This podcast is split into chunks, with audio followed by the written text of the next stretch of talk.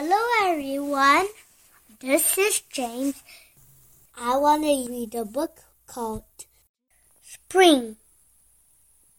The ball, the bikes, the birds, the flowers, the rain, the rainbow, the bunny, the spring. The end. Enjoy. You're welcome to my reading workshop.